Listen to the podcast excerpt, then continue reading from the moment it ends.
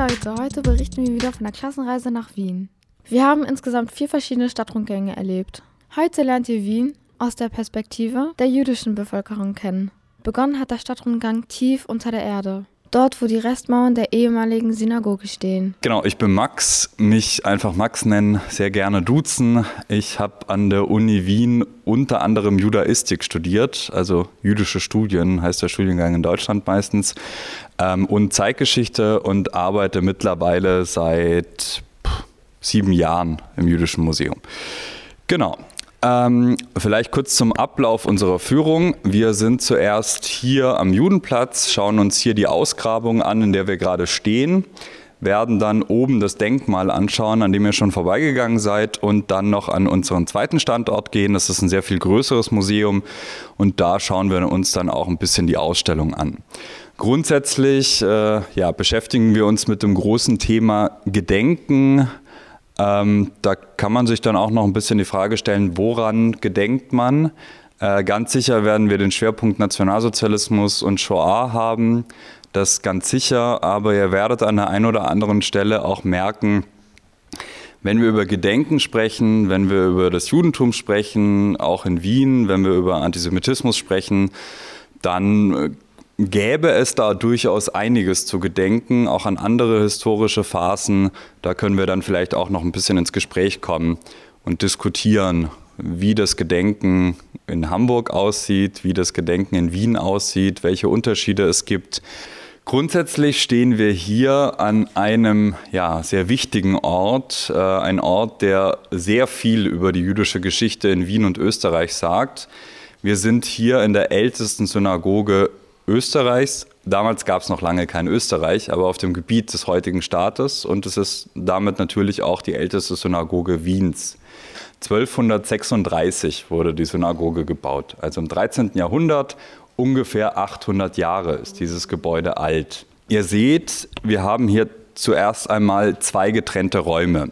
Ihr müsst euch vorstellen, da drüben der langgezogene, schmälere Raum, äh, dazwischen die Wand, wo jetzt nur noch das Fundament übrig ist, ganz normal eine Wand, die bis zur Decke gelaufen ist. Das heißt, man hat zwei getrennte Räume.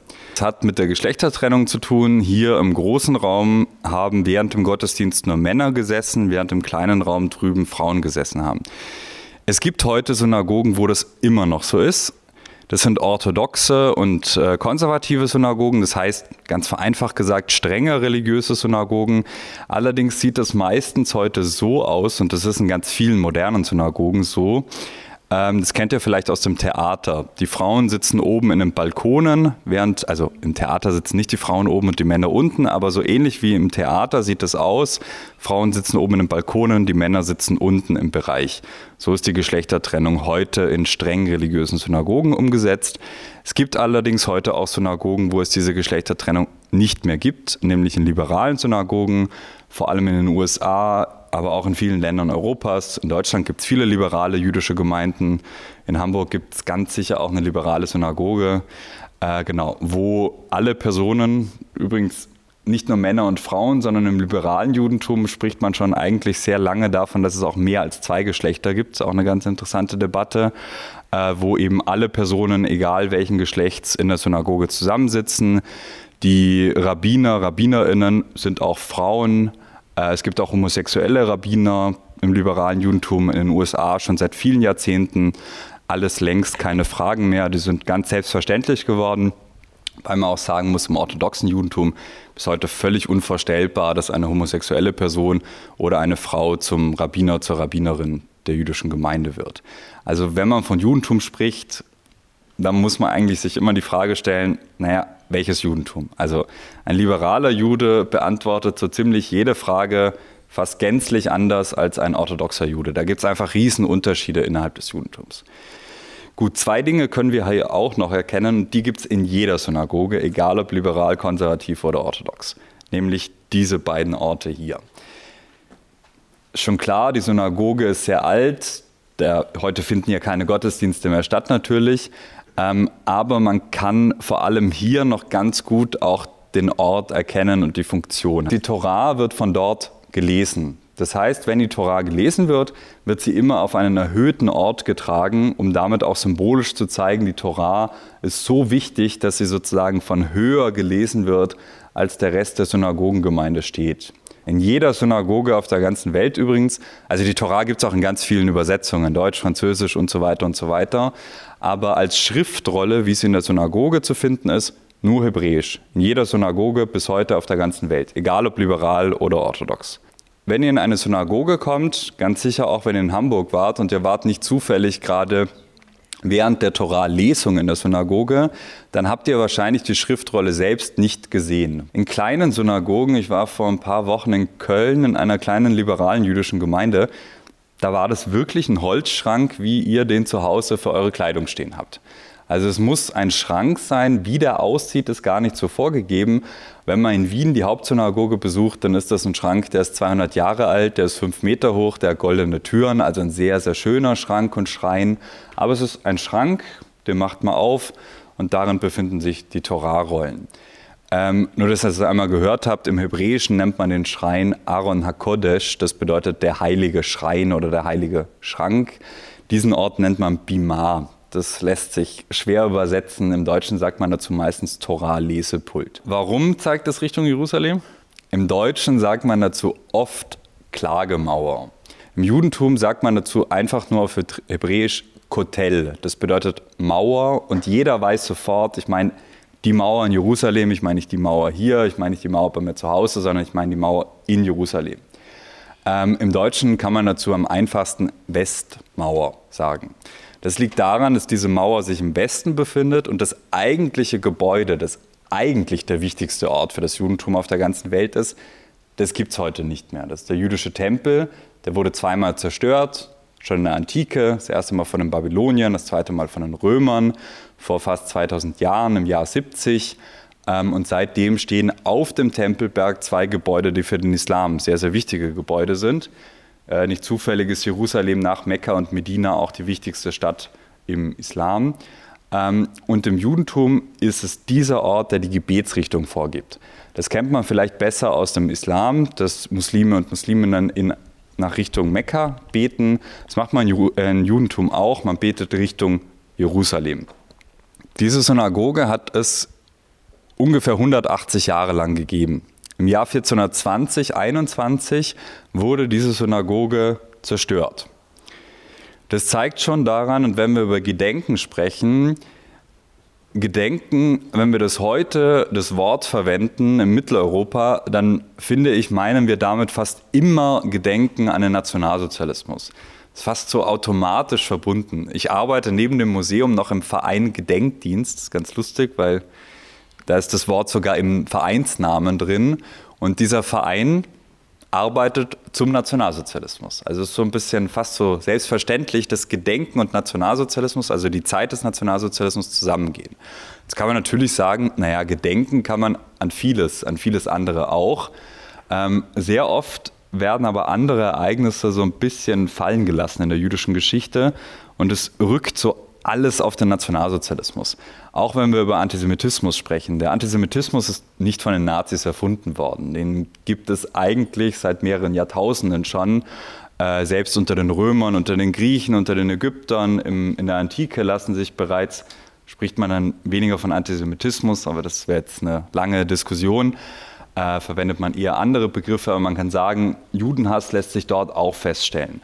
Gerade wenn wir über das mittelalterliche Europa sprechen, dann müssen wir auch über Judenhass sprechen, der vor allem aus dem Christentum kommt. Sehr viele Dinge sind von Christen und Christinnen jüdischen Gemeinden vorgeworfen worden. Zum Beispiel habt ihr vielleicht schon mal gehört, die sogenannte Brunnenvergiftung. Man hat Juden vorgeworfen, sie würden Brunnen vergiften und damit die Pest auslösen. Man hat Juden vorgeworfen, dass sie christliche Kinder ermorden würden, um mit ihrem Blut irgendwelche jüdischen Rituale durchzuführen. Man hat Juden vorgeworfen, dass sie in Kirchen einbrechen und Dinge stehlen. Alles Dinge, die völliger Schwachsinn sind. Und trotzdem haben diese Dinge dazu geführt, dass Juden und Jüdinnen vertrieben worden sind, ermordet worden sind. So auch in Wien im Jahr 1420, 21. Der damalige Herzog, Albrecht V. hieß der, der hat sich damals dazu entschieden, alle Juden und Jüdinnen aus Wien vertreiben zu lassen und die Synagoge zu zerstören. Die Steine wurden abgetragen, also alle Steine, die darüber lagen, ganz interessant, die wurden für den Bau der Wiener Universität verwendet. Ähm, das hat man nicht zufällig gemacht, sondern man wollte zeigen, Steine, die vormals einer Synagoge gedient haben, haben nun einen höheren Zweck, so ist es gesagt worden, ähm, und werden für die Universität, für den Bau des Gebäudes verwendet. Ähm, das Gebäude hier ist dann eigentlich sehr lange in Vergessenheit geraten und vergessen ist eigentlich immer so ein bisschen der Gegenbegriff zu gedenken. Ähm, man hat diesen Ort über Jahrhunderte als Müllhalde genutzt. Man hat hier Bauschutt abgelagert, ganz viel Müll mitten in der Stadt. Und erst vor 30 Jahren ungefähr ähm, gab es die Idee, ein Holocaust-Mahnmal, ein Shoah-Mahnmal zu errichten. Das ist jenes Gebäude, das oben am Platz steht, vor dem ihr schon vorbeigegangen seid, das wir uns auch noch anschauen werden. Ähm, und in diesem Zuge haben Archäologen, die in Wien arbeiten, gesagt, es könnte passieren, wenn man das Mahnmal gründet, dass man auf die Überreste der alten Synagoge trifft. Und es ist auch tatsächlich so gekommen. Man hat dann hier über Jahre ausgegraben, ganz vorsichtig, hat das dann alles freigelegt und dann stand man vor der Frage, was tun wir jetzt damit? Und man hat sich dann dazu entschieden, ein zweites jüdisches Museum zu errichten, damit man sich das heute immer noch anschauen kann, gleichzeitig aber auch das Mahnmal hier am Platz zu errichten. Generell sollte man, das ist wichtig, wir sprechen heute vor allem über Vertreibung, Gedenken, sollte man generell das Judentum nicht nur darauf reduzieren. Also ich finde, wenn man in Österreich weiß ist, oder ich bin in Italien zur Schule gegangen, da ist es noch schlimmer, äh, wenn man da ein Geschichtsbuch aufmacht, dann Judentum ist da so, okay, Nazis, italienische Faschisten, da kommen dann auch Juden drin vor, 1945 Befreiung, sechs Millionen Menschen wurden ermordet und mit den Juden ist es wieder Schluss. Jetzt ganz provokant ausgedrückt, aber manchmal hat man wirklich das Gefühl, wenn man ein Geschichtsbuch in der Schule aufmacht. Natürlich hat das Judentum eine sehr viel längere Geschichte, auch eine sehr positive Geschichte äh, und beruht keineswegs nur auf Vertreibung und Ermordungen, aber eben auch. Aber das, was du gesagt hast, haben viele Personen in der jüdischen Gemeinde in Wien auch gesagt. Man hat hier lange Jahre gestritten, um zu entscheiden, soll man das Mahnmal hier errichten oder eben genau nicht, weil es hier einfach ein anderer Ort ist. Und die Personen haben auch gesagt, das soll man nicht an einem Ort machen. Hier erinnert man, gedenkt man an die Vertreibung und Ermordung im Mittelalter. Das ist ein ganz anderes Thema als die Shoah und der Nationalsozialismus. Und viele Menschen haben vor allem gesagt, das hier ist zwar ein ganz schöner Platz, wenn man oben steht, aber es ist kein so wichtiger Platz in Wien. Äh, wenn man sich durch Wien bewegt, habt ihr vielleicht in den letzten Tagen auch schon gemerkt, gibt es viele andere, viel größere Plätze, viel wichtigere Plätze, die jeder in Wien kennt oder auch jeder in Österreich kennt. Der Heldenplatz zum Beispiel, das ist so ein ganz großer, riesiger Platz mit zwei so großen Reitern drauf. Das ist auch jener Ort, wo Hitler eine Rede vor über eine Million Menschen ge gehalten hat. Deswegen haben viele gesagt, auch wegen der Geschichte dieses Ortes, und das ist so der wichtigste Platz in Österreich. Also ich weiß nicht, was in Berlin das Brandenburger Tor ist, ist das so ein bisschen in Wien. Und da haben viele gesagt, genau dahin sollte ein Mahnmal, das an die Shoah und den Nationalsozialismus erinnert. Sozusagen, es sollte einen wichtigsten Platz in Österreich, weil es einfach ein wichtiger Teil der österreichischen Geschichte auch ist. Genauso in Deutschland steht ja das Mahnmal an die ermordeten Juden und Jüdinnen direkt am Brandenburger Tor. Also man kann es ja auch ein bisschen vergleichen in Berlin. Völlig ausgeschlossen, dass man das in Österreich machen würde. Ich würde auch sagen, bis heute völlig ausgeschlossen. Man hat viele Orte diskutiert. Schlussendlich ist es der Ort geworden, es gab schon auch in der jüdischen Gemeinde Stimmen, die gesagt haben, das ist ein sehr wichtiger Ort und ein sehr geeigneter Ort, beides zu gedenken. Die hatten das Gegenargument und haben gesagt, Judenhass im Mittelalter, es gibt sozusagen eine Linie, die zum Nationalsozialismus führt und auch viele Dinge, die man sowohl im Mittelalter findet als auch bei den Nazis. Und das hat dazu geführt, dass die gesagt haben, perfekt, es gibt keinen besseren Ort in Wien als diesen Ort, wo man beides verbinden kann in der Erinnerung, in dem Gedenken. Schlussendlich ist es der Ort geworden. Es hat vor allem auch mit einer Person zu tun. Vielleicht habt ihr von dem Mann schon mal gehört, von Simon Wiesenthal. Der hat selbst den Holocaust, die Shoah überlebt und hat sich nachher zur Aufgabe gemacht, Nazi-Kriegsverbrecher vor Gericht zu stellen. Der war da auch durchaus erfolgreich. In den USA hat er deswegen auch einen Spitznamen bekommen. Also in den USA haben den auch alle gekannt, äh, nämlich Nazi-Hunter ist er dort genannt worden. Selbst hat er das gar nicht so gerne gemocht. Äh, er hat immer behauptet, es geht nicht darum, Menschen zu jagen, es geht darum, Gerechtigkeit äh, zu bringen, diese Menschen vor Gericht zu stellen. Und es ist ihm auch durchaus gelungen, einige wirklich wichtige Nazis vor Gericht zu stellen. Allerdings muss man auch dazu sagen, leider wurden viele von diesen auch freigesprochen. Ähm, zum Beispiel in Österreich ein ganz bekannter Fall, der ist außerhalb Österreichs jetzt nicht so bekannt. Franz Murer heißt der. Der war Hauptverantwortlicher für ein Ghetto in Vilnius in Litauen. Und man muss wissen, dass von den litauischen Juden und Jüdinnen ungefähr 95 Prozent ermordet worden sind. Also fast alle litauischen Juden wurden von den Nazis ermordet und dieser Mann war Hauptverantwortlicher dafür. Der war dann ein paar Jahre in sowjetischer Kriegsgefangenschaft, ist dann zurückgekommen nach Österreich und hat hier wieder gelebt, so als ob nichts passiert wäre. Und eher zufällig hat man den gefunden, der ist vor Gericht gestellt worden und ist in allen Anklagepunkten freigesprochen worden. 1961 war das in Graz und das war so ein bisschen der letzte Fall, dass Österreich dann gesagt hat, das ist auch ganz spannend, okay, wir machen einfach keine Prozesse mehr, weil das hat damals international zu einem großen Aufschrei ge geführt, dass der freigesprochen wird. Und dann hat Österreich gesagt, und ich finde, es ist eine sehr österreichische Lösung, wir machen einfach gar keine Gerichtsprozesse mehr, dann kann uns niemand vorwerfen, dass der freigesprochen wird. Ja, so geht man in Österreich oft mit Problemen um.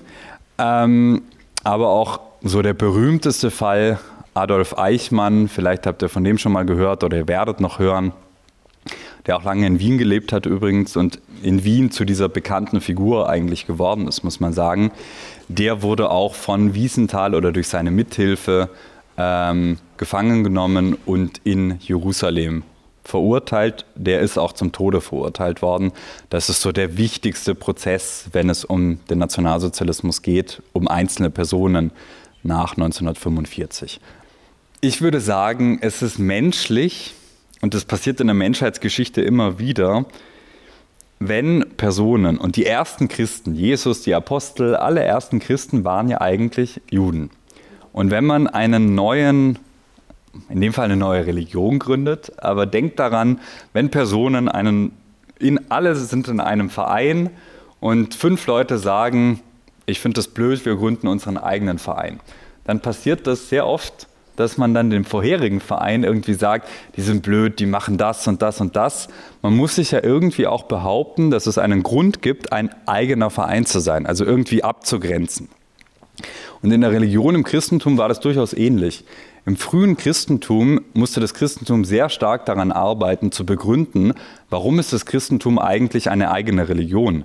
Also warum ist es nicht Teil des Judentums und vielleicht eine bestimmte Form des Judentums, sondern man musste begründen, nein, wir sind keine Juden, wir sind eine eigene Religion, wir sind das Christentum. Und das hat eben auch dazu geführt, dass man sich sehr stark vom Judentum abgrenzen wollte. Und man hat dann angefangen auch dagegen ja, Vorwürfe zu finden, die äh, der älteste ist jener, man hat behauptet, Juden hätten Gott ermordet, weil die Juden Jesus ermordet hätten. Was Schwachsinn ist, aber es ist der älteste christliche Vorwurf gegen das Judentum. Und das lässt sich so fortführen, dass man immer wieder versucht hat, um sich abzugrenzen, um sozusagen seine eigene Identität zu betonen, gegen eine andere Identität halt einfach gehetzt hat. Das passiert äh, leider heute auch immer noch, dass Personen, um die eigene Identität zu untermauern und zu festigen, gegen andere Identitäten, warum auch immer, wie sich die Identität begründet, dann hetzen. Ja. Wenn so irgendwelche rechten ÖsterreicherInnen behaupten wollen, dass sie Österreicher sind, dann sagen sie das, wir sind Österreicher und die gehören nicht dazu, weil die gehören nicht dazu, weil die, weiß ich nicht, keine deutsche Muttersprache haben oder was auch immer. Also man findet seine Gründe, um zu sagen, die gehören nicht dazu.